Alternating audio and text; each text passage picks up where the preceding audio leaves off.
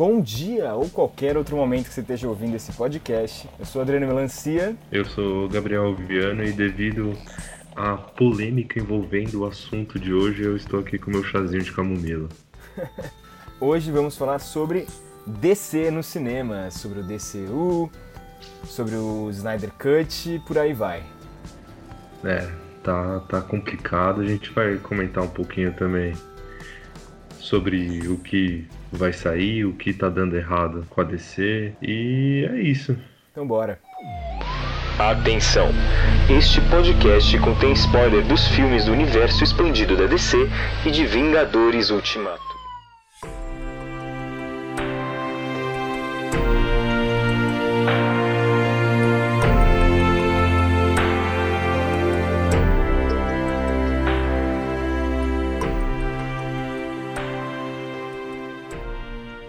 Bom, acho que todo mundo viu que, é... que saiu essa semana a notícia do Snyder Cut, né? Sim, o Snyder Cut, finalmente. Na época eu assinei petição que eu queria assistir. Na época que saiu, estreou Liga da Justiça. E agora finalmente a gente vai ter o filme, né? É, filme ou série, né? Porque estão falando que vai ser um conteúdo de 4 horas, 5 é. horas, sei lá. E que eles podem transformar numa série. Eu vi que o Zack Snyder já tinha até pensado em pontos de corte para gerar cliffhanger. É, não sei, né? Ué, é. a gente tem que acreditar na palavra dele, é a única coisa que a gente não, tem. Mano, mas chegou um momento porque, tipo, mano, Hollywood tava muito de Hollywood, né? Tipo, a galera desse meio mais nerd tava muito dividida. O Kevin Smith falava que não existia esse Snyder Cut. Tipo, tinha um roteiro e tal, mas essas cenas que todo mundo falava não tinham sido gravadas. E eu não duvido que não tenha tudo gravado. Pode ser que tenha algumas cenas gravadas, mas, mano, será que tem cena gravada realmente do, do Lanterna Verde? Do Caçador de Marte que falaram que ia ter? Eu não sei, mano. Eu acho que não. Ah, não sei. Eu tava... eu, ontem eu reassisti o Batman Super-Homem e o Liga. E, cara, se o filme for ter 4 horas mesmo, ou se for uma série, já vai fazer muita diferença, porque acho que a versão do cinema tem uma hora e cinquenta, por aí. Então é muito mais filme, vai ter muito mais coisa. Eu não sei se é só coisa do super-homem, porque tem toda a história do... Que eu não sei se seria nessa parte ou na parte 2 dos planos originais, que seria Liga da Justiça parte 1 e Liga da Justiça parte 2, né? Uhum. Teria toda a história do Darkseid aparecer, e aí o super-homem um, se tornar um lacaio do Darkseid. Tanto que tem a visão do Batman no deserto isso tudo seria parte desse período que o Super-Homem se tornaria o lacaio do Darkseid. Então eu não sei se isso aconteceria já nesse filme, se tem coisa desse momento. Para quem tá chegando agora e tá um pouco confuso, a gente tá falando na verdade do filme da Liga da Justiça, que o diretor original era o Zack Snyder. Ele foi demitido no final, mano, da produção, se parar pra pensar. Ah, sim. A gente não sabe se ele foi demitido, né? Ele teve uma perda familiar que foi muito impactante para ele. Ele acabou saindo do filme por causa disso. Isso é o que a gente sabe. Mas já estava tendo todos os problemas do Baixo Super-Homem, o Esquadrão Suicida foi uma bomba gigante. E aí Mulher Maravilha veio recuperando tudo. E aí aconteceu isso da Liga, e quando o Zack Snyder saiu, chamaram o Joss Whedon para terminar a produção do filme, né, para finalizar o filme. E o Joss Whedon, que foi o diretor de Vingadores, o primeiro Vingadores e o Vingadores 2, o Era de Ultron. Sim. Só que, mano, aparentemente ele foi demitido, né? Porque o cara ah, tinha. falaram que ele. Que não, mas a gente fica com esse pé atrás, né? Provavelmente ele foi. Desde aquela época, ele. A galera já tava falando que o filme ia ter três horas, ia ser um filme gigantesco, sabe? E aí acho que a Warner começou realmente a ficar preocupada com, com essa questão de ser um filme muito maluco, né? E aí acho que por isso que eles se demitiram eu acho que é muito mais provável ele ter sido demitido do que ele ter saído. Se ele não tivesse sido demitido, não ia ter toda essa história do Snyder Cut, sabe? Acho que eles iam querer fazer o filme em respeito a ele, manter as coisas que ele queria colocar. Só que o que todo mundo falou é que era um filme completamente diferente do corte dele. É, todo dia ele postava, todo dia não, né? Mas toda semana, sei lá, ele postava fotos de bastidores, de cenas que não entraram, cenas é, então. do Batman do Ben Affleck cenas do Batman Super-Homem, que foi cortado. Ele colocava umas imagens, aí ele revelou que ia ter o uniforme preto do Super-Homem. É, então, eu acho que Na verdade, ele, ele sempre quis. Ele falou que ele achava que não ia acontecer. Ele achava que o que ia acontecer seria um documentário em algum futuro sobre essa produção que nunca aconteceu. Mas aí entrou o HBO Max, né? E aí a gente vai ver isso acontecer, pelo visto.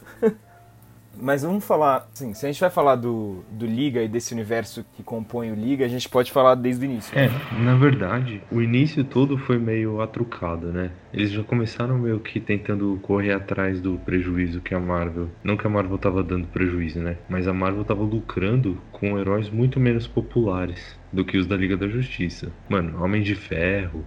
Ah, Thor... nem só esses, né? Porque até eram mais conhecidos, mas não, depois mano. Guardiões da Galáxia. Não, depois Guardiões da Galáxia fez sucesso. Não, sim, mas mano, Homem de Ferro é antes do filme do Homem de Ferro era nível Guardiões da Galáxia, mano. Era tipo herói classe C assim. Ninguém lia Homem de Ferro antes do Homem de Ferro. Aí e a galera, mano, sendo bem real, a galera não gosta do Homem de Ferro, a galera gosta do Robert Downey Jr. Ah, não, o personagem é legal. Claro que pode ser muita coisa que o Robert Downey Jr. levou pro personagem, mas o personagem é legal. No cinema, pelo menos. E só que na época que tava saindo esses filmes, até o Vingadores, os filmes da DC estavam muito preocupados com os filmes do Nolan. E o, o Nolan meio que não queria que saíssem outros filmes, né? Pra não parecer igual ao Marvel, né? O Nolan tinha aquela visão muito certinha do Batman que ele queria tratar e do roteiro que ele queria estabelecer para aquele personagem. Ele não queria ter que colocar o super-homem no final do filme do Batman, essas coisas. É, então... E aí então. isso acabou atrapalhando tudo, né? E aí, tanto que, tipo, o que a galera começou a especular, mais ou menos na época que começou a produção do Homem de Aço, porque o Nolan estava envolvido na produção do Homem de Aço, é que a DC ia começar ele a fazer... Ele é produtor tri... do filme. É, ele é produtor e que ia ser na verdade uma trilogia é, semelhante ao Cavaleiro das Trevas e que a DC ia trabalhar essas trilogias, né? De ao invés de fazer um universo compartilhado assim, que iam ser mais ou menos histórias separadas e estabelecendo o personagem em si. É, isso, isso é legal até. Mas é que eu gosto da ideia do universo compartilhado. Ah, eu também gosto, mas eu acho que no caso da DC não funcionou muito bem. É, não é que eles entraram com tanta esperança, né? Disseram que no final do Homem de Aço já era para ter já era para ter uma cena pós-créditos de um carregamento de Kryptonita chegando na, na mansão Wayne. Mas aí já cortaram, ficou meio nesse limbo. E aí, três anos depois do Homem de Aço, teve o. O Batman Super-Homem, né? Que é, mas o, o Batman Super-Homem, ele foi anunciado na Comic Con de 2013, no, quando saiu o Homem de Aço mesmo. É, tanto que o, o ator lá que fazia o General, ele Zod, dublou... Nossa, é não, não o Zod, não o Zod. O General da Terra mesmo. Hum, é. Depois ia ser o Ajax. Ele dublou o, a voz do Batman. Ele leu um trecho lá do Cavaleiro das Trevas no, na Comic Con, a galera foi loucura. É que eu gosto bastante do filme, eu entendo os erros que a galera fala. Do que? Do Homem de Aço? Não, do, do Homem de Aço, eu tenho muitos problemas com o Homem de Aço, mas eu gosto do filme. Eu acho que aquele início que mostra o super-homem meio vagando de empregos, uhum. só fazendo boas ações, eu gosto muito dessa parte. Eu gosto muito do uniforme, eu gosto muito do Henry Cavill como super-homem, mas meus maiores problemas são principalmente a morte do pai do super-homem e a destruição de Metrópolis. O, o Jonathan Kent, né? Jonathan. É. Ele, tudo bem, ele não queria que o mundo descobrisse sobre o super-homem. Eu entendo. Mas pelo amor de Deus, você é o super-homem. Seu pai vai morrer num tornado. É só você, num piscar de olhos, você salva ele. Só que não, o mundo não pode saber de você. Não tinha ninguém filmando, não tinha nada acontecendo. É, não, e só tinha ele ali, tipo, se ele pelo menos tivesse. família do lado deles, sei lá. Então, mas se, se o super-homem tivesse que salvar a família, fazer alguma coisa, e tivesse que escolher entre ele e o pai, a, tipo, salvar uma família e salvar o pai, é mais fácil de entender do que, uhum. tipo, o pai dele olhando e vindo um tornado e matando ele. E o super-homem só olhando, sabe? Mas isso é um problema que eu tenho grande com o filme e o A Destruição de Metrópolis. Porque assim, se você. Por exemplo, Dragon Ball. Dragon Ball Z tem umas batalhas que são catastróficas, assim, em questão de destruição do ambiente que eles estão. Uhum. Só que o Goku, por exemplo, o Goku ele sempre leva a batalha para um lugar que não tem gente. Ele tem, tenta, tenta sempre levar a batalha para um lugar inabitado. Porque eles podem causar pra caramba. Sem destruir bilhares de pessoas e prédios e tudo que tá pela frente deles, que tem a gente. Eu acho que isso pra mim é um problema muito grande, porque obviamente o super-homem perceberia o que ele tá fazendo, sabe? Eu não sei. É, então, é, essa foi uma das maiores críticas na época, que ele era um super-homem muito descuidado, assim. Por isso que eu também interpretava muito que ia ser um filme, é, um início de uma trilogia. Para mim, aquilo estava mostrando ainda um super-homem em aprendizado. Essa batalha era a primeira vez que ele entrava numa batalha, sabe? E eu entendia que isso era um erro, sabe? Era meio que de propósito. Vamos mostrar que ele é descuidado, que ele não é o super-homem ainda que a gente conhece, para no final dessa trilogia ele se transformar no super-homem que a gente conhece. De ser um cara, é o salvador, o cara que vai é, sempre prezar pela vida das pessoas, não vai sair destruindo qualquer coisa. É, então. Mas assim, eu não sei se era o plano desde o início, mas pelo menos essa destruição teve uma certa consequência no Batman Super-Homem, que foi o filme seguinte. Mas ainda assim, eu acho que a destruição foi muito grande, porque, juro, tem uma parte do filme, acho que é quando ele se encontra com a Lois de novo, e eles dão um beijo no final, que pelo amor de Deus, mano, aquilo ali é um fim do mundo. É bem tosco. É o fim do mundo atrás deles. Cara, o Super-Homem destruiu a cidade. É muito tosco. E só sobra a Lois Lane e o chefe dela, né? E o. que é o Lawrence Fishburne, né? Esqueci o nome dele também. Mas, é, só sobra eles dois. Mas tem coisas que eu amo nesse filme, assim. Por exemplo, esse filme tem a melhor trilha de super-herói já feita para mim. Que é o tema do Homem de Aço do Hans Zimmer. Que é quando ele. Não, sim. Quando toca é quando ele tá aprendendo a voar.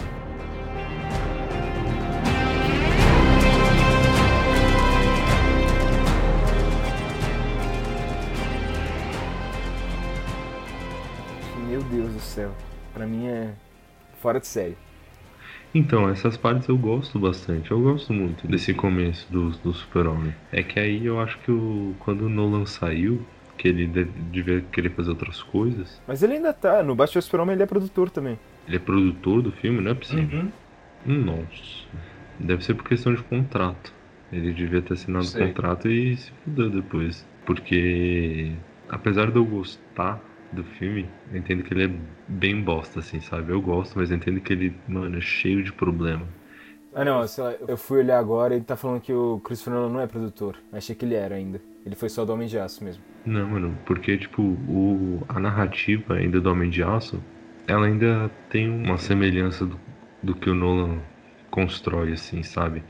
De ser uma coisa mais pautada na realidade, a discussão ser uma coisa mais política o Batman vs Superman, mano, é uma maluquice total. É muito o Zack Snyder. Ah, Homem de Aço também, né? É que, assim, tudo é a visão do Zack Snyder, né? Exatamente. Então, mas é um Zack Snyder mais controlado, sabe? O Batman vs Superman já despiroca um pouco. Já é, é quase um Zack Snyder Sucker Punch. Mas do Homem de Aço tem cenas que eu gosto bastante. Todas as cenas dele criança. Sim, eu acho muito bom. Porque é, são as primeiras experiências com os poderes que ele tem, né? Eu acho uma coisa tão legal ali. Que ele fica desesperado.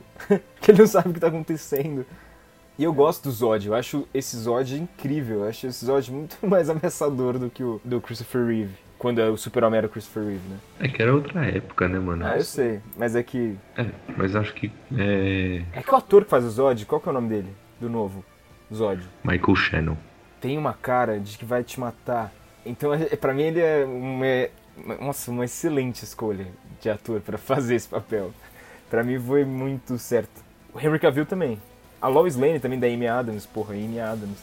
É, então, eu gosto, mas também me incomoda um pouco da. Tipo, porque. Beleza, eles querem mostrar que a Lois Lane é uma puta investigadora e tal. Mas as pistas que ela segue é uma coisa que qualquer um consegue descobrir, sabe? Não é uma coisa tão. Não é uma puta revelação. Ué, qualquer um, mas foi ela. ah, eu sei. Só que parece que o roteiro dá uma facilitada para só ela descobrir. Ah, pode ser. Mas é que eu gosto da Lois Lane da, da Amy Adams, eu acho ela bem boa. Não, eu gosto eu gosto das cenas do super-homem com a Lois Lane. Uhum. O que eu acho que me incomoda um pouco é que no, no filme eu achei que ia ter mais do, do super-homem atuando como herói. Porque ele só se. ele só decide fazer, ajudar, é, salvar o mundo no final, quando o Zod vai atacar a Terra. Eu achei que ia ter. É que, é tudo conjunto, né? Ele, ele se descobre como super-homem e nisso o Zod chega. Então meio que. É, então. Aí que eu acho que tem um, um pouquinho do Snyder, né? Porque o Snyder gosta de fazer um negócio, tipo, tudo acontece na mesma hora. No Batman vs Superman ele faz a mesma coisa. Mas isso no Homem de Aço é uma coisa que eu gosto bastante também. O momento que o Zod chega na Terra e aí parece um filme de terror. Não parece? É muito Que bom. ele tá, Tá ele na casa da mãe, lá no, no campo, e tudo começa a piscar, as TVs começam a. Nossa, essa cena é muito legal. No Homem de Aço até que faz um certo sentido.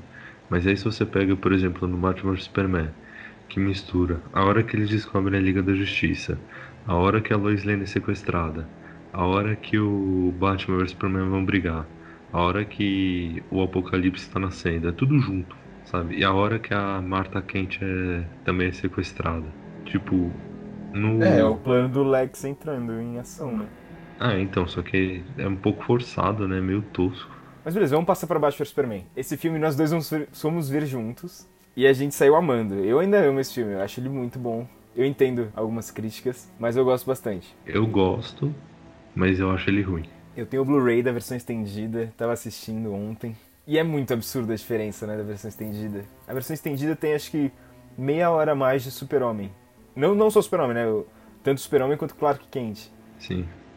Esse filme, na estreia, ele já saiu errado, porque lembra que quando estreou, no dia seguinte o Zack Snyder jogou uma cena deletada, que era pra ter o Lobo da Steppe. Ah, é verdade, isso não tava no filme. A minha irmã tava vendo comigo, ela falou, eu não lembro disso. Eu falei, não, mas acho que. Recentemente ela viu, passou na Globo, ela, ela assistiu. Ah, a Globo deve ter cortado, por isso não tá lembrando. É, então.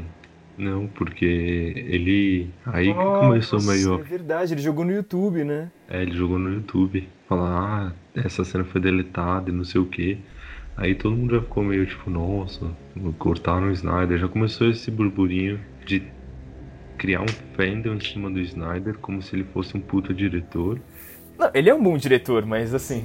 Hum, Mais ou menos, né? Ele é um bom diretor de fotografia e de ação. Ele, mas ele é um péssimo diretor pra tipo diálogo, pra cena de transição. Mano, ele não sabe fazer uma cena dramática assim, sabe? Fica muito forçado. Ah, não sei, eu choro no Batman vs Super-Homem até hoje. Eu tenho a prova porque ontem eu tava vendo e chorei também. Mas o Batman vs Super-Homem, eu, assim, eu tava num hype imenso, porque eu sempre gostei mais dos heróis da DC e tal, quando eu era pequeno, e aí, porra, o Batman vs Super-Homem se encontrando no cinema. E aí tinha toda a premissa de ser, ter aquele teor de Cavaleiro das Trevas, o do, do Frank Miller, né? Uhum. Meu Deus, meu Deus, meu Deus. É, tanto que o uniforme do Ben Affleck lembra muito do, do Frank Miller. Ah, o, o- ele é um Batman mais velho, né? Ele, Sim. Ele é- Eu, eu acho que ele, nessa história, ele é mais velho que o Christian Bale seria. É, ele dá a É, eles- entender que ele tá há verdade, anos. Inicialmente queriam que fosse o Christian Bale, né? Não o Ben Affleck. E, Porra, se fosse eu acho que ia ser muito melhor, né? Não sei, eu gosto bastante do Ben Affleck. Ia ser da hora porque você poderia falar que a trilogia do Nolan seria do mesmo universo, mas. É, é que aí você joga o final do Nolan no no ralo abaixo, né? O Dark Knight Rises é uma bosta também. Não é não, eu gosto. Nossa, Eu entendo não é. os problemas. Por que, que mandariam a polícia inteira da cidade pro esgoto? Tudo, mas tudo bem, o filme é muito irado. Ah não, eu passei muita raiva nesse. Esse eu acho que eu passei mais raiva do que Nome de Aço. É, eu não passei raiva, mas eu, eu reclamei bem mais. Tipo, eu não reclamei nada do, do Batman quando saiu. Até porque eu era bem mais novo, mas assim, eu não reclamei nada. Eu achei só o filme muito irado. Mas eu gostei muito quando saiu. E o, o Batman Superman eu também gostei bastante. Assim, eu, eu- os problemas que eu tenho com o Batman Superman são terem soltado o trailer que tinha o Apocalipse. Sim, Isso era um apocalipse zoado. Zoado O demais. design do Apocalipse é um grande problema. Porque, pelo amor de Deus, mano, não tinha ninguém ali que eles podiam chamar pra fazer um design memorável, assim. Porque aquilo é muito um bichão de CGI. É, então, é muito feio, é muito falso e é muito cedo, sabe, o apocalipse aparecer assim. Ao mesmo tempo que eu acho que é cedo, eu não acho também. Mas tudo bem. Eu entendo o que você quer dizer. Porque sim, a gente poderia ter tido uma cena de um funeral, igual o Homem de Ferro teve no Vingadores Ultimato, com todos os heróis. Não, não só é, isso, mas homenagem. é, Mas imagina assim, eles não matam o Super-Homem no, no BVS. Eles matam no final da Liga da Justiça. Mano, eu acho que era um ia ser um impacto muito maior. Porque a gente sabe que o Darkseid vai vir e agora eles estão sendo Super-Homem sabe? Tipo, é um problema muito maior. Esse para mim também é um dos maiores problemas do filme da Liga da Justiça, que eles de cara, o plano deles é ressuscitar o Super-Homem. É o plano do Batman, na verdade, né? Então, mano, mas tá, assim, ninguém queria fazer isso. Aí o Batman falou: "Não, a gente tem que fazer isso". Aí depois de dar uma considerada, o Cyborg fala: "Não, tem razão". Sim, então, só que tipo, eles tiveram uma batalha contra o Lobo da Steppe. E mano, eles assim, quase ganharam. E eles têm Mulher Maravilha e o Aquaman, né? É, então. E aí, tipo, ele fala, não, a gente precisa do Super-Homem. Mano, então, tipo, não é um filme da Liga da Justiça, é um filme do Super-Homem. Porque não adianta ter a Liga, porque parece que, tipo, eles não vão conseguir fazer nada sem o Super-Homem. E aí o filme tenta mostrar depois que o, o Cyborg é importante lá pra caixa materna. Tudo bem que é importante pra caixa materna, mas que ele tem uma importância, assim. Só que no fim das contas, quem faz tudo é o super-homem. O Batman e o Aquaman não fazem quase nada naquele negócio. Não, peraí, eu já vou falar do Liga, mas o Batman e o Super-Homem, desde a primeira hum. vez que eu vi, eu me emocionei super na, na morte do Super-Homem, mas eu fico pensando, por que... Tudo bem, mataram ele, mas se não fossem matar, por que que não usaram o Bizarro? Sabe? Porque daria perfeitamente para ter feito o Bizarro. Esse é Seria muito melhor um, se um fosse equivalente do Super-Homem, só que burrão e, e do mal, sabe? Sim, aí não precisava ter matado o Super-Homem logo de cara. Poderiam unir os três personagens, a trindade da DC. Ah, ou então feito o Lex Luthor ter o. o fazer ah, o uniforme dele, é. Isso é outra coisa. Eu tava falando ontem, quando eu tava assistindo, meu pai viu também. E ele reclamou de várias coisas, mas eu acho a escalação do elenco inteira, para mim, é muito certa. Eu gosto muito do Jesse Eisenberg de Lex Luthor. Puta, eu não gosto, mano. Nossa, eu adoro, velho. Eu acho ele muito bom. É que aí meu pai começou a falar. Ele é o Mark Zuckerberg todo filme que ele faz agora, né? É, então, sabe? Ficou um negócio. Ele é um bom ator. Ele podia ter sido um, um bom ator. É, um bom personagem no filme. Mas ele faz um negócio meio forçado. Sabe? Ele lembra muito o Jim Carrey no filme do Batman Forever. De charada? É sabe? Tipo, é um negócio meio cômico demais, eu não, não entendo. Você não sente em nenhum momento que aquele cara é uma ameaça, sabe? Ah, mas é que principalmente na versão estendida faz você sentir, porque assim, na versão estendida você vê várias partes da investigação da Lois e da, da gangue do Lex Luthor que tá matando todas as testemunhas e tudo que tá acontecendo. E, e aí você vê, vai vendo a Lois descobrindo que o Lex Luthor tem todo um plano de perseguição contra o Super-Homem. Então ele, ele, ele parece uma ameaça muito maior nessa versão. Tudo bem, eu sei que ninguém é obrigado a ver versão estendida. É que para mim a versão estendida devia ter ido pro cinema, mas eu entendo que um filme de três horas, sendo o segundo filme, não o vigésimo terceiro, igual na Marvel, é mais difícil da galera ir assistir. Sim, então, porque primeiro que ia ser um puta negócio cansativo. E, e outra, mano, se o Zack Snyder não consegue contar uma história assim porque, mano, não é uma história difícil. Em duas horas e meia fica complicado, né? Eu acho que esse é um dos maiores problemas. Tem muita coisa que ficou de fora da versão é, que foi pro cinema que faz falta. Toda a relação do super-homem, é, é, a relação do Clark Kent. por que, que o, o, o Clark Kent tá bravo com o Batman. É, então, é uma você coisa mais. Isso na versão do cinema. É, então, parece que eles só querem brigar por brigar, sabe? É meio jogado. Que bosta, né? Mas minha maior, minha maior reclamação do Batman vs Super-Homem, além do visual do Apocalipse, que podia ter sido uma coisa que você se lembra, sabe? Um personagem legal visualmente, é uma coisa que, quando eu vi pela primeira vez, eu não me incomodei. Mas vendo depois e vendo o pessoal falando na internet, começou a me incomodar um pouquinho não é que me incomoda, mas me incomoda um pouco que é o Lex Luthor ter criado logos pros heróis. Nossa, isso é bem tosco. Tipo, como assim? Ele criou, ele criou o nome da Mulher Maravilha, o Wonder Woman. Porque tinha dois Ws no logo dela.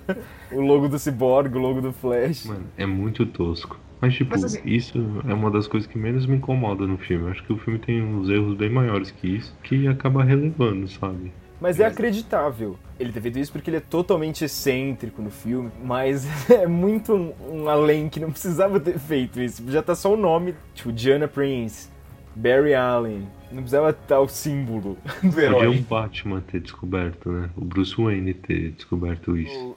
Eu não acho ruim que tenha sido o Lex a descobrir os meta-humanos, como eles chamaram no filme. Uhum. Porque faz sentido, porque ele tava caçando o super-homem e caçando fraquezas para ele e ele foi descobrindo outras pessoas que tinham isso também. O Batman não tá atrás disso. Não, mas assim, o, o Batman, pelo menos nos quadrinhos, ele é o cara que ele tá preparado para tudo. Então, mas entendeu que o tudo dele, come... o... esse tudo novo, o Alfred fala, né, até que nada é mais igual. É, depois do Superman, né? É, depois que o Superman chegou. Porque o filme começa simultaneamente com Homem de Aço, mas aí tem uma transição de dois anos, quase. Então, mas o que também um não faz sentido. Acho que 18 meses que tem uma transição. Então é tudo muito recente para ele também. Então ele tá se preparando. Tanto que ele, quando ele descobre da Kryptonita, ele pega para ele. Ele rouba tudo a Kryptonita do, Zé, do, do Lex Luthor e pega para ele para bater no Super-Homem. Mano, mas aí também tem outra coisa que não faz sentido. O Cyborg, beleza, foi criado a partir do da batalha lá em Metrópolis. Mas o Aquaman e a Mulher Maravilha, eles já estavam aí, mano. Eles já existiam. É, é que assim, a Mulher Maravilha a gente sabe que ela ficou desaparecida por 100 anos, né? É, mas agora vai mostrar que ela estava ativa em 84. Então, mas a gente não viu o filme, a gente não tem como assumir quão ativa ela estava pro público. A gente nem sabe se o filme vai fazer parte. Porque até eles podem estar só usando a, a Gal Gadot. E o Steve Trevor. É, e o Chris Pine como Steve Trevor, isso. Mas meu maior, meu maior problema é o Apocalipse visualmente e esse, mas de resto eu gosto bastante do filme, mano. E tem, além do tema do Homem de Aço, nesse filme tem pela primeira vez o tema da Mulher Maravilha, que é outro dos melhores temas de super-herói que tem.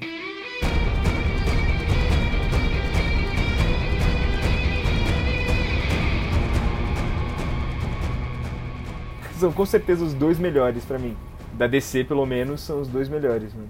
Eu acho uma das melhores coisas. É a Mulher Maravilha. Tanto no Batman vs Superman quanto no Homem de Aço. No Homem de Aço. Quanto no Liga da Justiça. É, então. E aí, depois de Batman vs Super-Homem, teve Esquadrão Suicida. Então, mas assim, o Esquadrão Suicida teve um monte de problema por causa do Batman vs Superman. Por conta da recepção dividida do Batman vs Super-Homem, né? É, então. Os caras fizeram um puta filme. Queria fazer um filme sério, pra adulto, sombrio. É, o foda é que os trailers do Esquadrão Suicida eram muito bons. É, ele dá vontade de ver, né? Sim, são, o, o filme do trailer é uma coisa muito boa. Só que aí chega no filme, eu não sei se foi só o estúdio, porque eu acho que foi demais, assim. Eu acho que não precisava ter sido destruição global o inimigo, sabe? Foi uma coisa muito falada na época também, mas é que é verdade. Não faz sentido, não precisava ser. Porque se é uma questão de destruição global, já tinha a Mulher Maravilha, o Batman. Fica então meio, acho... meio forçado. É, e o Flash já tinha também, porque no início do filme mostra o Flash prendendo o Capitão Boomerang. Não, mano, e outra, eles pegam uns caras que o, o roteiro não dá uma sincronia, né? É meio colado à força, não, você não sente uma interação normal entre eles. E, mano, eu acho que é muito personagem. Eu fiquei com essa impressão, sabe? Vai brotando muito personagem no meio do filme. É que eu acho que podia. Eu também acho que podia ser muito menos personagem. Podia ter a Arlequina, o Pistoleiro e mais alguns dois ou três. O militar, que é o chefe, além da Amanda Waller, mas Amanda Waller não participa do filme inteiro, né? Então, Amanda Waller não, não participa. Só que. Podia ter o Crocodilo para ganhar Oscar. é, é porque é, o crocodilo é, é maquiagem, né? Mano, é tão zoado esse crocodilo. Eu acho ele muito pequeno. Eu acho boa a, atua a atuação, a maquiagem, mas. Sim, ele podia ter sido uma coisa muito mais ameaçadora. É exatamente por isso, eles queriam manter nesse universo sério e mais realista, aí eles fazem um cara que é, é só escamoso. Quando eles podiam fazer o Killer Croc, tipo, com dois metros de altura e tal, alguma coisa mais o mais legal de ver, é, sabe? Agora, no James Gunn, diretor do Guardiões da Galáxia, vai dirigir o um novo Esquadrão, né? É. E ele falou que vai ser um reboot, de certa maneira. Vai ter o Tubarão Rei. E o Tubarão Rei tem que ter uns dois metros de altura, né? Se na série do Flash conseguiram fazer ele com 2 metros de altura, com aqueles efeitos da série do Flash, que às vezes são bons, mas às vezes são só, meu Deus do céu. Mano, é TV aberta, né? Tem que pensar que nem sempre. Eu tô reclamando, eu gosto da série. Mas então, pra um filme que vai ser o reboot do Esquadrão Suicida, pegaram o cara do Guardiões da Galáxia pra fazer. Ah, sim, é. Com certeza o Tubarão Rei vai ter 2 metros de altura. Qual que é o, o esquema? O David Ayer, ele tinha feito aquele é, Corações de Ferro, que você não gosta, mano, mas eu, eu acho muito legal, eu adoro. Mas é que, tipo, ele é um filme de guerra, ele é bem mais centrado, tipo, na, nas missões daquela equipe. E eu acho que ele, de primeira, ele foi contratado para fazer um filme mais realista, né? Só que aí, quando começou, ah, não, vamos colocar a magia como vilã principal e tal, eu acho que ficou muito muito fora do contexto que ele estava acostumado. Por isso que acabou também cagando aquele final. É, agora ele tá com essa história também. Agora que confirmaram o corte do Zack Snyder da liga, ele começou a puxar para ele a hashtag do ah.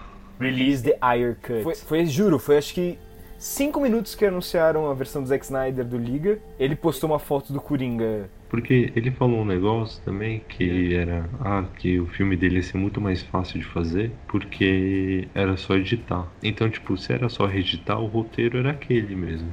E se o roteiro era aquele, é uma bosta de qualquer jeito. Mas vou falar uma coisa que eu gostei muito no Esquadrão, que foi justamente as cenas do início que mostrava os os heróis, né?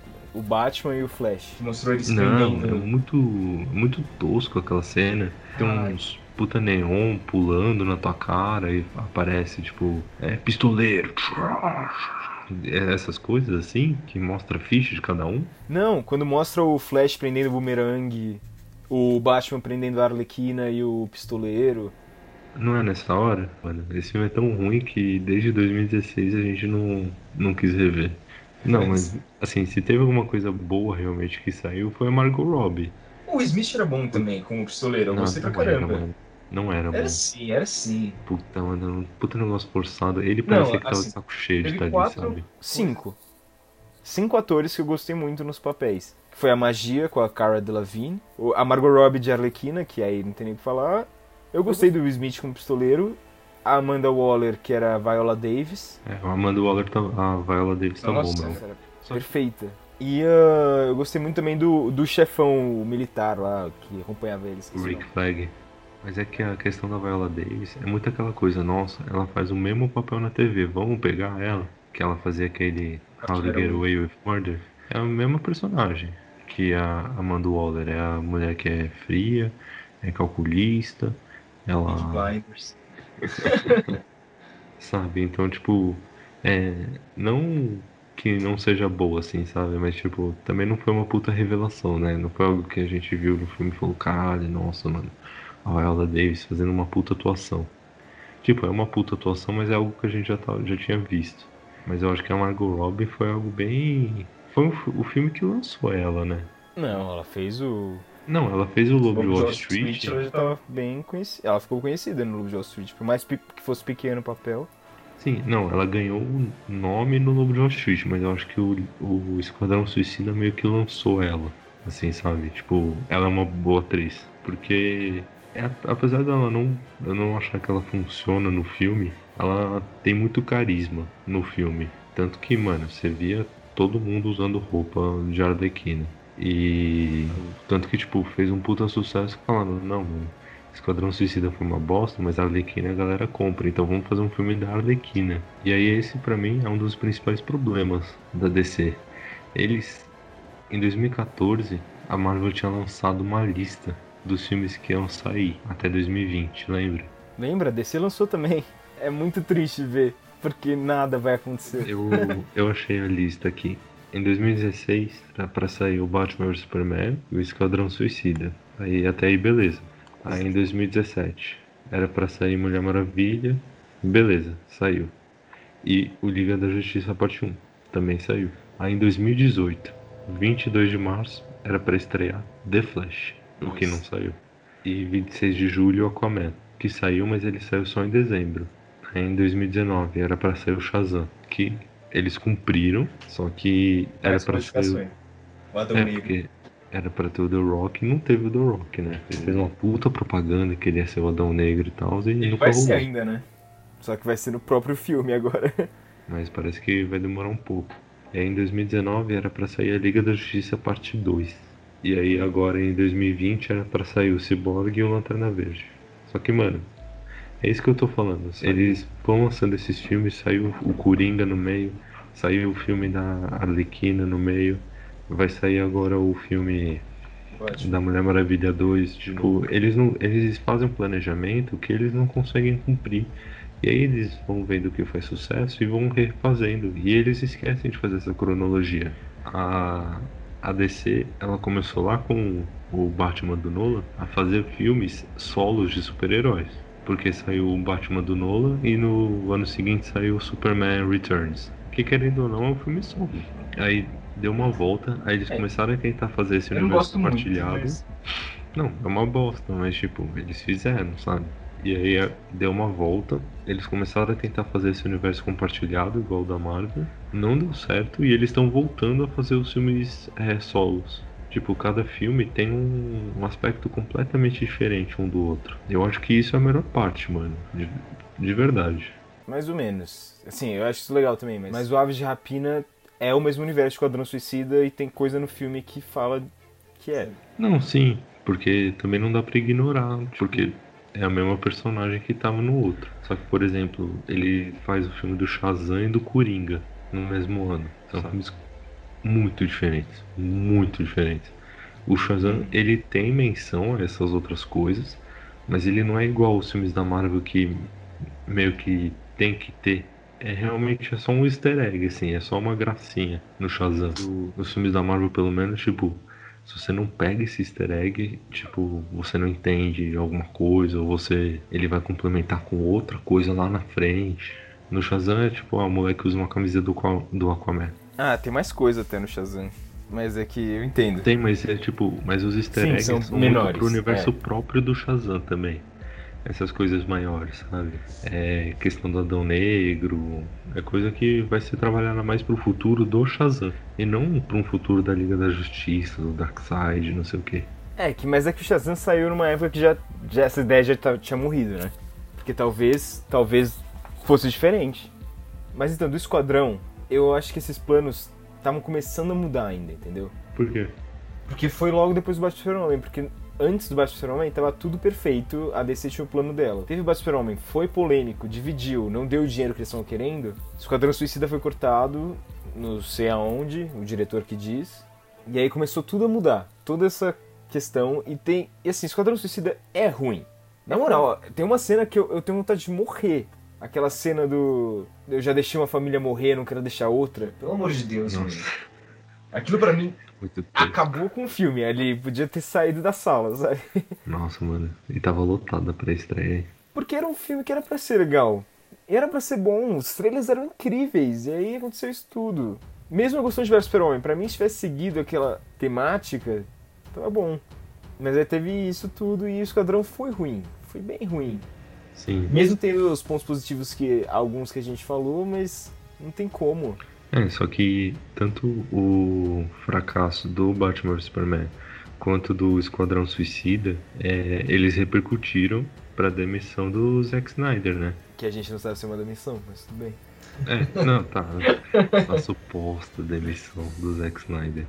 A gente não sabe se foi demissão ou se ele foi afastado do projeto, mas que, que ele saiu e entrou o Joss Whedon e que aparentemente existia esse Snyder Cut. Mas antes da, do afastamento do Zack Snyder, teve Mulher Maravilha, que foi o ponto de luz da DC. Nossa, teve. Pra muita gente. A gente tem. Nós dois temos um amigo que se odiou tudo da DC e ele ama Mulher Maravilha. Ah, mano, é que Mulher Maravilha, ele é muito bom. Eu tava revendo esses dias. Ele é um filme muito divertido de assistir. Só no final que ele caga um pouco, mas aí é Eu claramente do um filme do Zack Snyder. Não, é muito Mas o filme não é do Zack Snyder, é Pat Jenkins. Não, sim, mas é, ele é produtor. E Mas dizem eu, que. eu gosto do final. Eu gosto do final. Eu gosto do professor Lupin de bigode batendo em todo mundo, porque ele é o Ares, deus da guerra. Acho irado. Ué, a culpa não é que eu acho irado. Não, mas eu gosto bastante desse filme também. Eu acho maluco que a Patty Jenkins teve que lutar para colocar a cena da. Terra de Ninguém? É, mas é que era Terra de Ninguém, mas eu ia falar. Nossa, como é que é o nome? Daquele lugar que as pessoas ficavam escondidas embaixo da terra. Trincheira. É, a cena das trincheiras. Eu acho maluco que ela teve que lutar pra por essa cena no filme. Porque para mim essa cena é essencial. Sim, ela é o que define muito a Mulher Maravilha naquele filme. Eu gosto bastante desse filme. Sim, mano, o filme é muito bom. É muito bom o filme da Mulher Maravilha. Porque ela já tinha brilhado assim no Batman Superman. Só que é, eu acho que a Mulher Maravilha define um pouco mais do carisma da personagem. Ela é uma personagem bem mais é leve, é mais divertida e tal. E não é um filme cansativo. Tipo, ele tem uma barriguinha ou outra, mas não é nada que você fala. Tipo, mano, no Batman Superman tem muita barriga. Muita barriga. Não, e no Mulher Maravilha todos os personagens importam, é uma história muito mais centrada. Eu tenho, acho que, uma reclamação de Mulher Maravilha. Do quê? Eu não gosto muito da mensagem do final do filme, de que ela só fez aquilo tudo por conta do amor. Eu não, eu não acho que ela tinha que ter se apaixonado pelo Steve Trevor nesse filme. Sei lá, é besteirinha minha, mas é só coisa que quando eu assisti eu fiquei, ah, será? Mas tudo bem. Também porque o filme é muito legal do jeito que ele é. Eu adoro esse filme. Eu gosto do Steve Trevor, eu gosto do Mulher Maravilha, eu gosto de todos os personagens, então é só besteirinha minha mesmo. Ah, eu gosto, eu, eu não me incomoda essa parte não. Mas eu gosto bastante do filme, eu gosto bastante. Desse filme tem uma cena que eu gosto muito, hum. que é o a cena que tá o Ares sussurrando no ouvido da galera para fazer a guerra, sabe? Nossa, essa cena para mim, juro, muito irada. Muito irada. É, tipo, eu acho que a Patty Jenkins é uma diretora mil vezes melhor do que o Zack Snyder. É, ela tinha uma visão muito clara do que ela queria, né? E ela foi e fez. É, então. Transformou Mulher Maravilha. É que, tipo, eu acho que a ambientação da Mulher Maravilha, eu acho que ela consegue contar toda a história é, das Amazonas de uma forma muito simples. E eu acho que, tipo, é bem fácil de você entender, sabe? Até para quem não lê nos quadrinhos, para quem não acompanha tanto, fica um negócio gostoso de, de assistir. Eu acho que ele é um filme bem mais leve do que os outros, ele é bem colorido, não. de um jeito positivo. Porque, mano, o Batman Superman, tudo é cinza, mano. Parece que tudo acabou de ser queimado. E o Mulher Maravilha é tudo mais brilhante e tal. E isso serve até de contraste quando ela vai para Londres, que é tudo mais cinza, é tudo mais escuro. Não, e quando ela vai para Londres, ela conhece a, a moça que trabalha pro, pro Steve Trevor. Trevor. É que assim, quem vê Sabrina sabe que ela é tia Hilda. E é a coisinha mais fofa do universo. Eu, eu não consigo ver esse filme sem pensar que ela é a coisinha mais fofa do mundo, velho. é, não, mano, só que tipo, é, também eu acho que firmou um pouco melhor a Gal Gadot como Mulher Maravilha. Ah, claro. Não, esse filme foi essencial lançar antes do Liga. Sim. Não que ela já não tivesse firmado com Mulher Maravilha, porque todo mundo já tinha amado ela em Batman Super-Homem. Muita gente falou que era a única coisa boa do Batman Super-Homem. Eu ainda acho que é a melhor coisa, tanto do Batman vs Superman quanto da Liga. Não, é que eu digo firmar porque no, no Batman vs Superman a gente vê uma Mulher Maravilha, só que ela só luta, sabe? É muito mais cena de ação. Nesse a gente tem um desenvolvimento melhor da personagem. Sabe? Mas eu acho, pra, mano, pra mim acho que tá. Se não for o melhor filme da Liga, tá no top 2, assim, da Liga. Da DC. Tá no top 2, assim no top 3, talvez. Com o Shazam e o Homem de Aço. Eu sabia que você ia falar o Shazam. Tinha certeza. É, então é que depois do, do Mulher Maravilha teve o Liga. Que assim, os trailers eu gosto muito ainda. Eu gosto muito da música que eles estão. O tema que eles estavam escolhendo para tudo. Que tocou Heroes, tocou Come Together. É, então, mas o, os problemas já começaram nos trailers, né? que antes do Zack Snyder ser demitido era um trailer e aí depois lançaram o, o trailer completamente diferente, meio mais colorido, mais é, brilhante. E teve aquela polêmica também que faltando um mês eles revelaram que o, eles mostraram um pôster que tinha Super-Homem. É que assim, por mais que fosse óbvio que o Super-Homem ia voltar. Ah, mano, mas é. Eu entendo, eu entendo. Podia lançar o pôster depois é, do então. filme. tipo, não precisava ter mostrado antes. E o filme foi uma bombaça, mano. Assim, eu e você gostamos. Mas é óbvio que a gente entende os problemas. E são muitos problemas do filme. Ah, mano, é que, tipo, tem, tem alguns problemas que dá para entender, tem alguns problemas que, tipo, não dá para defender, sabe? Mas eu, eu acho que eu prefiro esse filme da Liga da Justiça com o Joss Whedon do que um Snyder Cut. Não, eu acho que o Snyder Cut pode mudar tudo. Não, conversando agora com você, talvez eu tenha uns problemas com o Snyder Cut. Quando você começou a falar dos filmes anunciados, e eu comecei a pensar no que tinha acontecido nos filmes. No Batman Super-Homem tem a questão da viagem no tempo, que o Batman tem a visão do Flash vindo para ele. Uhum. O filme do Flash, na linha do tempo que você tava me lendo, era para ser antes do Liga da Justiça Parte 2. Então talvez a visão do Zack Snyder nunca seja completada. A gente nunca vai ver tudo que ele tinha planejado. Porque assim, se era para o Flash ser antes do Liga da Justiça Parte 2, provavelmente a cena dele voltando no passado para falar com o Bruce Wayne era no filme do Flash. Não, então, mas é não só isso. Eu acho que a gente nunca vai ver o, o, verdadeiro Snyder Cut pelo simples fato de que, tipo, eu tenho certeza, mano, que ele vai pegar algumas coisas que a galera criticou e vai tirar do filme. Mas é que assim, ele já falou que o filme que saiu pro cinema era um quarto do que ele tinha feito. O resto foi o Joss Whedon. Não, sim, só que, tipo, você acha que ele não vai tirar algumas coisas que podiam ter sido dele? e que ele não ah, falou, tipo, a galera criticou e ele falou, ah, vou tirar isso daqui. Porque ele criou todo o um negócio, assim, tipo, toda hora que alguém perguntava, ah, a família russa lá, ah, isso era. Isso ia estar tá no, no seu corte. Aí ele falava qualquer bosta, não, a família ia ter superpoderes, não sei o que, não sei o que lá. Tipo. Tipo, ele não falou isso, é só um exemplo, mas qualquer coisa ele falava que na versão dele ia ser melhor. Mas eu tô muito ansioso pro Snyder Cut. Porque assim, se for ruim, era para ser ruim. Não tinha o que fazer mesmo, velho. Mas se for bom, vai ser tão esperançoso de que façam mais, sabe? É. Só que, tipo, eles fizeram muito isso por conta da pandemia. Porque não ia precisar fazer. Se precisar, vai ser gravação de diálogo, não vai ser nada tipo de efeito e tal.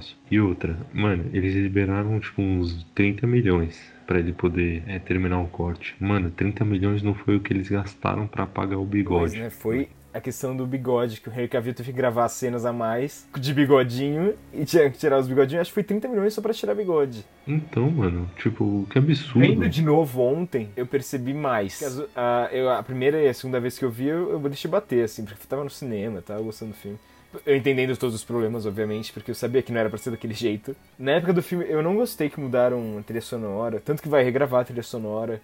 É, vamos ver. É, assim, a versão do Zack Snyder tinha a Iris West na história do Flash. Então vai ter muita coisa a mais. Porque isso era gravado mesmo, isso a gente tem imagem. Sim, só que então, é isso que eu tô falando. Se eu fosse o estúdio, eu também ia demitir um maluco que quer colocar 4 horas no filme. E outra, mano, o que eu acho escroto desse Snyder Cut, que é. Agora eu vou falar, mano. O Zack Snyder, ele é muito privilegiado dentro da Warner. Porque, mano, se pensar, ele nunca fez um puta filme que bombou.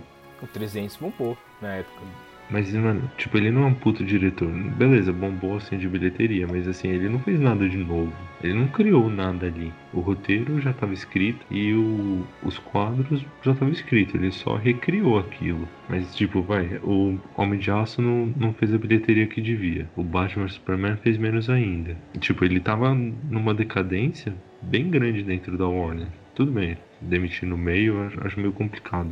Não foi demitido, mas tudo bem. eu já te falei, a gente tem que trabalhar com o que a gente tem. A gente tem a informação de que ele saiu por conta de uma perda familiar. Até porque, além dele, a mulher dele, que era produtora do filme, também saiu. Então foi uma questão bem pesada.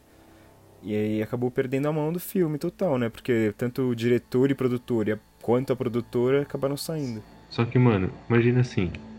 Aí beleza, você tem um cara que, tudo bem, ele já tava cagando nos filmes já tinha um tempo. Aí você ganha a Patty Jenkins, que faz a Mulher Maravilha, faz um puta filme legal. Você pega o David Samberg, que também fez um puta filme legal no Shazam. Você pega o James Wan, que apesar de eu odiar o Aquaman, todo mundo gostou. E ele fez uma bilheteria boa também. É. E você pega o Coringa, que eu também acho uma merda gigantesca. Acho que é o pior filme da DC. Cala a boca, Gabriel. Nossa, horrível, mano. Mas o. Também, tipo, fez uma puta bilheteria. A galera adorou. E aí, beleza, você tem esses quatro diretores que eles gostaram, tem tesão em fazer. Eles querem continuar. E aí, ao invés da, da Warner reconhecer esses caras e ajudar, tipo, não, vamos discutir, vamos trabalhar na criatividade nesses diretores. Não, porra, vamos pegar o cara que tava tudo cagado, que nunca fez um filme direito, e dar uma grana para ele fazer o filme que ele quer. Eu acho que, tipo, é falta de consideração do Warner. Um pouco. Não sei. Eu sei que vendo o Liga, eu fiquei muito confuso com umas coisas. Vendo pós ter visto Aquaman, que eu não tinha visto depois de ver Aquaman. Eu comecei a pensar, cara, o Aquaman se passa antes ou depois do Liga?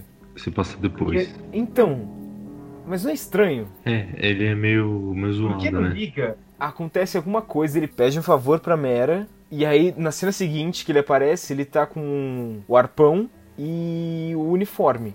É, então, tipo, é, é estranho, né? Ontem eu tava vendo também. Só que a Mera, ela vira e fala, ah, eu lutei com sua mãe. É, você não conhece, é, pelo menos você conheceu ela. Então eles claramente definem que o Aquaman se passa depois. Só que tem umas coisas que não, não tem como ter sido depois. Ficou um pouco estranho. É, mano, como é um zoado. Cara, eu gostei quando eu vi, não vou falar nada. eu sei. Mas o. Aquaman vai ter derivado, pelo visto. É do fosso, né? Mano, então, é isso que eu tô falando. Olha que os caras não conseguem manter uma, uma organização. Sai o filme do Aquaman, uma semana depois, não, não, a gente vai fazer o filme do monstro, dos monstros do, da fossa. Tipo, manter uma linearidade aí, beleza, assim, sabe? Eu não ligo muito de fazer, mas eu acho que seria um filme bem menor, não seria um filme tanto da DC, né? Duvido que vá ter o Aquaman. Provavelmente vai ser um filme mais de terror. Já que é da DC mesmo, podia ter. Podiam estar fazendo outros filmes, sabe? Mas tudo bem. É, tipo, eles, eles podiam se preocupar fazendo outras coisas mesmo. Mas como Aquaman, eu gostei quando eu vi, você odeia. O Shazam pelo menos é muito louco, né? Porra, mano, o Shazam é muito legal, mano. O Shazam é muito divertido. Eu gostei muito quando assisti. Mano, ele é um filme divertido, ele é leve e ele ele faz tudo aquilo que ele se compromete a fazer, sabe? Ele mostra, ele é um filme de criança. É, é assim, não, não sei se é de criança, mas a galera começou a reclamar que era muito fórmula da Marvel. só que eu não acho. Ah, eu não achei, não, mano. Mas a galera Exato. Eu queria. também não acho, mano. É porque assim, ah, tudo bem, é um filme de herói que tem comédia, virou um filme da Marvel, sabe? Mano, mas aí também não dá pra tudo ser. É, tipo. eu- mano, então, tipo, tudo que é triste e sombrio é da DC. Vai cagar também, né? Eu, tava, eu comecei a ver a série do Titãs. Eu vi três episódios só. Na série, na série não tem Cyborg, né? O Robin, o Mutano, a Stellar e a Ravena, né? É. Só que, mano, é um negócio muito sério, é muito triste, é tipo. É Mas dramático. eles Estabelecem, é o- é o mesmo universo dos filmes ou não, não tem nada? Ah não, acho que não, é- acho que não é, acho que não é. Acho que não é o mesmo universo. Porque. Não, tem uma escalação. Acho que na segunda temporada dos Titãs aparece o Batman e não é o Ben Affleck nem de perto. Assim. É, não. E eu lembrei que tem um episódio no, na primeira temporada que o, aparece a Patrulha do Destino. E na Patrulha do Destino, na série, tem o Cyborg. Só que, mano, é um negócio super deprê, triste, não é divertido. Aí a partir do terceiro episódio, pelo menos tem umas horinhas que dá um, uns momentos assim. Só que de resto, mano, nesses dois primeiros episódios, é deprê, é cinza, é tudo sério, é tudo violento. É o Robin falando fuck Batman. Só que a partir do terceiro começa a ter, tipo, tem um mistério que você começa a ficar mais interessado. Mas, tipo, tem uns momentos mais titãs mesmo, sabe? Mas o que me incomoda muito, muito é a Estelar e o Robin, mano. Eles são muito mais velhos do que o a Ravena e o Mutano, mano. Isso me incomoda demais, porque parece que eles são os paizões da equipe. É, assim, fica é meio estranho, mano. Mais chato. Eles podiam ter contratado atores mais novos, eu acho. Eu acho estranho porque eu acho que Jovem Titãs podia ter virado filme muito fácil. E Vira um virado puta franquia. filme.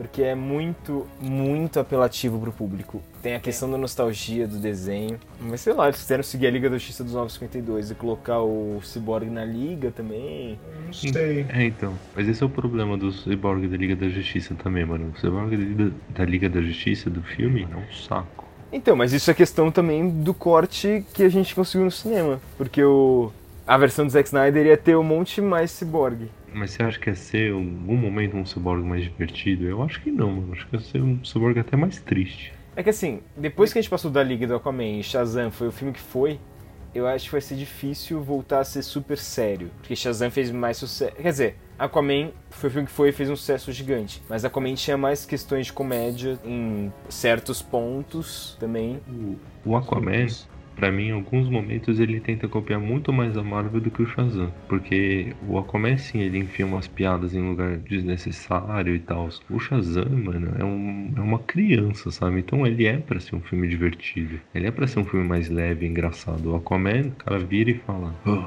ruivas, oh, oh. Nossa, não, essa cena não tem como, velho. Ou então, e que ele vira, fala um grego, e aí depois ele vira e fala, ah, tem que fazer xixi no potinho. Tipo, cara não era um puta cara inteligente e tal. Eles, tipo, fazem essas piadas só pra ser engraçados. É, então, depois do Shazam, teve o Aves de Rapina, que você. Você chegou a ver? Não, não vi. Mano, Aves de Rapina eu gostei muito. Muito mesmo, eu achei muito bom. É que assim, ele tem um pouco dessa questão da comédia, só que é a Arlequina, então, tipo, funciona. Então, mas aí funciona. E, tipo, o trailer, pelo menos o trailer, parece que, diferente do filme do Esquadrão Suicida, que era um filme sério de espionagem e tal, os que virou, um, que tentaram transformar num Deadpool, o Aves de Rapina parece que ele foi. É, o roteiro, toda a produção foi feita para ser um filme mais de assim, comédia assim, é, mesmo. O trailer e o filme tem muito a ver um com o outro. É muito. É, então. Muito mais coerente. Não, e é muito bom. Eu, gosto, eu gostei muito do Will McGregor de vilão.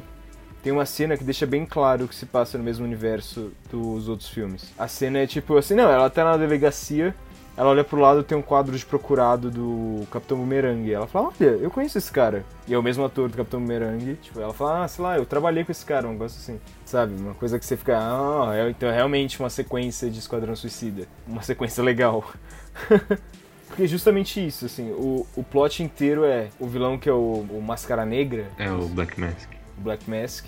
Ele quer uma coisa. E aí ele quer conseguir essa coisa, é isso. Não é uma coisa gigante, não é uma destruição do mundo. É um filme mais contido. Sabe, é uma coisa muito menor. Funciona muito bem nesse filme. Acho que a diretora achou certinho tudo o que precisava, sabe? A fotografia é muito legal, muito colorida, mas de um jeito que funciona porque é, é um filme da Harley Quinn, da Arlequina, né? Então tem que ser coloridaço. Aí nesse meio tempo a gente teve o Coringa. Eu acho. Assim, a Disney fez uma coisa com Star Wars que eu acho que ia funcionar muito, muito bem com a DC no cinema. Star Wars tinha um monte de sequências em formas de livro, quadrinhos, que eram canon até a Disney comprar. Depois que a Disney comprou, essas coisas que eram canônicas viraram as formas de lendas. Eles categorizaram como uma outra coisa. Tem o canônico novo, que são os filmes, os novos livros que eles estão lançando, e tem as lendas, que são os antigos cânones. Uhum. A DC podia começar a lançar o selo Legends nos filmes. Por exemplo, o Coringa podia ser o primeiro Legend que teve. Eles, mas eu acho e que aí, vai ser o, isso. O próximo filme do Batman, que é o Robert Pattinson com o Matt Reeves e vai ser o Andy Serkis, vai ser o Alfred e tudo isso, podia ser dessa série de Legends, entendeu? De, de lendas DC. Que são filmes soltos, que não tem nada a ver com o universo compartilhado. Porque aí eles vão ter uma liberdade gigantesca. Não vão precisar ficar se prendendo para nada. Eu já acho que desde que começou a dar errado, eu achei que eles vão mudar o jeito de fazer as coisas. Eu acho que eles vão mudar ainda, porque a Margot Robbie é a Harley Quinn no Esquadrão Suicida, no Aves de Rapina, e vai ser no novo Esquadrão Suicida também, que na teoria é um reboot. Então vai começar tudo do zero. E ela ainda é atriz. E eu achava que a DC ia fazer uma coisa assim. Os atores vão ser sempre os mesmos. Os personagens, o super-homem vai ser sempre o Henry Cavill. Mas os filmes, tanto faz vão ter conexão ou não. É igual uma história em quadrinho. Se pegar as histórias em quadrinhos, essas encadernadas são as mais clássicas, assim. Pode fazer um filme de uma com os atores. Aí vai ter um filme da outra que pode não ter nada a ver com essa, mas são os mesmos atores. O Henry Cavill é o super-homem, a Gal Gadot é a Mulher Maravilha e por aí vai, sabe?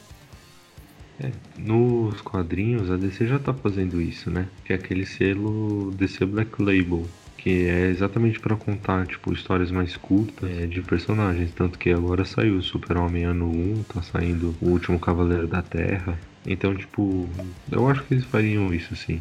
Então, porque, porque pra mim esse, esse selo lendas no cinema funcionaria muito bem. Porque eles não podiam ter um universo compartilhado. E o que eles não querem que seja do universo compartilhado, escreve assim, Lendas DC antes do título. Já resolveu o problema inteiro deles. Eu acho que lançando esse, esse selo novo, tem mais chance de dar certo na questão da criatividade. Que é onde eles estão ganhando, mano. Tipo, nesse filme separado, que é o Mulher Maravilha 84, que parece que vai ser muito diferente dos outros filmes. E parece que vai ser muito legal. Que é o Shazam, que ele, apesar de ser relacionado, ele ainda era um filme muito solo. E que foi o Coringa. É, e o Batman que vai ter agora também, que vai ser totalmente diferente. E qualquer outro filme solo que eles queiram fazer e que não tenha essa correlação para não estragar o cano. Sim, porque assim, o público não é bobo também, sabe? Põe um trechinho de 5 segundos, vai, põe um minuto do, da galera do Melete antes do filme passar falando Ah, o DC Legends é um universo separado, hahaha, pronto. Sabe? Não, sim, eu também acho. É aquilo que você falou, o público ele não é burro. Mas também foda-se se for, sabe? Se a tia Zona for ver o filme e falar, nossa, mas o. Quem que é esse cara? Alguém saiu falando, pô, mas o Coringa não era o Jared Leto? Ninguém saiu falando isso. Assim, eu acho que se você mostrar, tipo, só de você ver que não é o mesmo ator, você vai entender que é uma história diferente. Sim, não, e mesmo que seja o mesmo ator, é isso que eu tô falando. As pessoas são capazes de entender. Sabe? Se você estabelece isso. Tem histórias que acontece uma coisa, tem histórias que o Superman morre. Tem histórias que o Superman não morre. Acho que as pessoas estão prontas para isso, sabe? Ainda mais depois de 10 anos de Marvel nos cinemas, todo mundo já tá acostumado, sabe? É. Tipo, Todo mundo sabe que o X-Men não, fazia, não era junto com a Marvel, mas tinha um Mercúrio no X-Men e tinha um Mercúrio com a Marvel. Ninguém achava que era o mesmo. Não, calma, não era o mesmo? Exato. Não, eu entendi, eu saquei. É, tipo, eu acho que se a DC fizer isso, eles vão dar um pulo na frente da Marvel. Sim. Porque eu acho que nesse momento agora esse é um tipo de filme, pelo menos de super-herói, que me atrai muito mais do que continuar vendo um universo compartilhado. Não, eu acho que assim, a DC sempre se destacou muito nas animações. Uhum, As animações da DC sempre foram muito boas. sim. Então, tipo, eu acho muito estranho ver a DC falhando no cinema. Porque eles têm os, os maiores heróis, eles têm animações boas, que são por conta do roteiro. E são personagens que todo mundo conhece. E são personagens que todo mundo conhece, exato. A Mulher Maravilha, o Batman, o Super-Homem, o Flash. Mas você tem, por um lado, os caras fazendo um filme da Liga da Justiça, um filme da Liga da Justiça. Que, mano, toda criança conhece a Liga da Justiça. Sério, a gente cresceu. Liga da Justiça, Jovens Titãs, a gente cresceu assistindo essa merda. Por um lado, esse filme da Liga da Justiça fazendo tipo 800 milhões, e do outro, o filme da Homem-Formiga e a Vespa fazendo o mesmo tanto de dinheiro. E nenhuma criança falando que quer ser o Batman, e um monte de criança falando que quer ser o Homem-Formiga e a Vespa.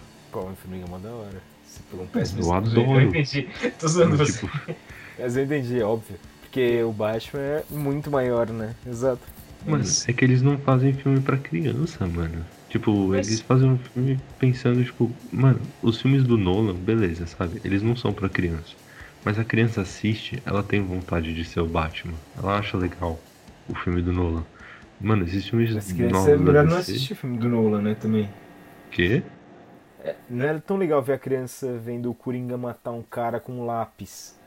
Claro que é, eu vi. Mas a gente não era criança, criança. Tinha 12 anos. 12? É, 2008. Tô ficando velho. Que horror. Vou fazer 24 anos esse mês. Foi 12 anos atrás. Exatamente. Tem uma criança de 12 anos aí no mundo que nasceu no dia que a gente tinha 12 anos. No, no dia que a gente foi ver Batman. Não, é, tudo bem.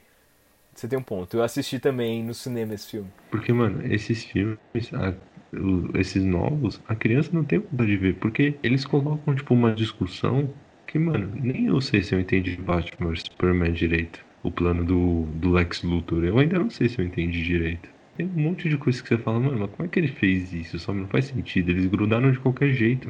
Imagina uma criança assistindo isso. Ela também não entende.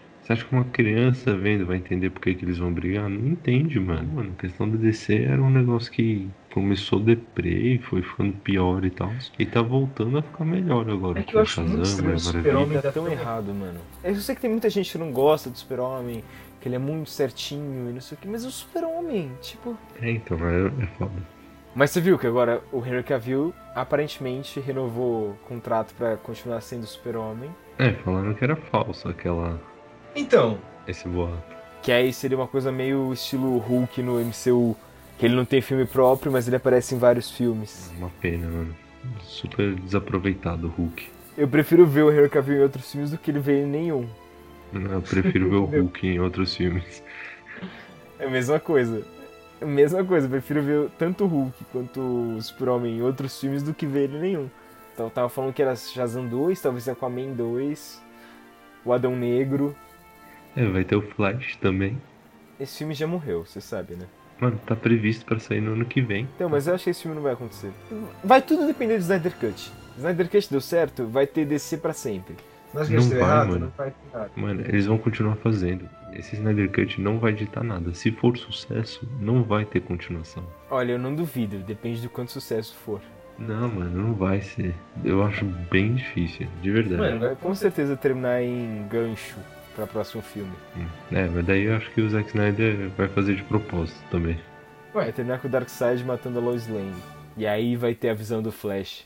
Meu Deus do céu. Mas eu praticamente. Eu gosto de todos os filmes desse universo, eu só não gosto de Esquadrão Suicida. Mas é isso, né, gente?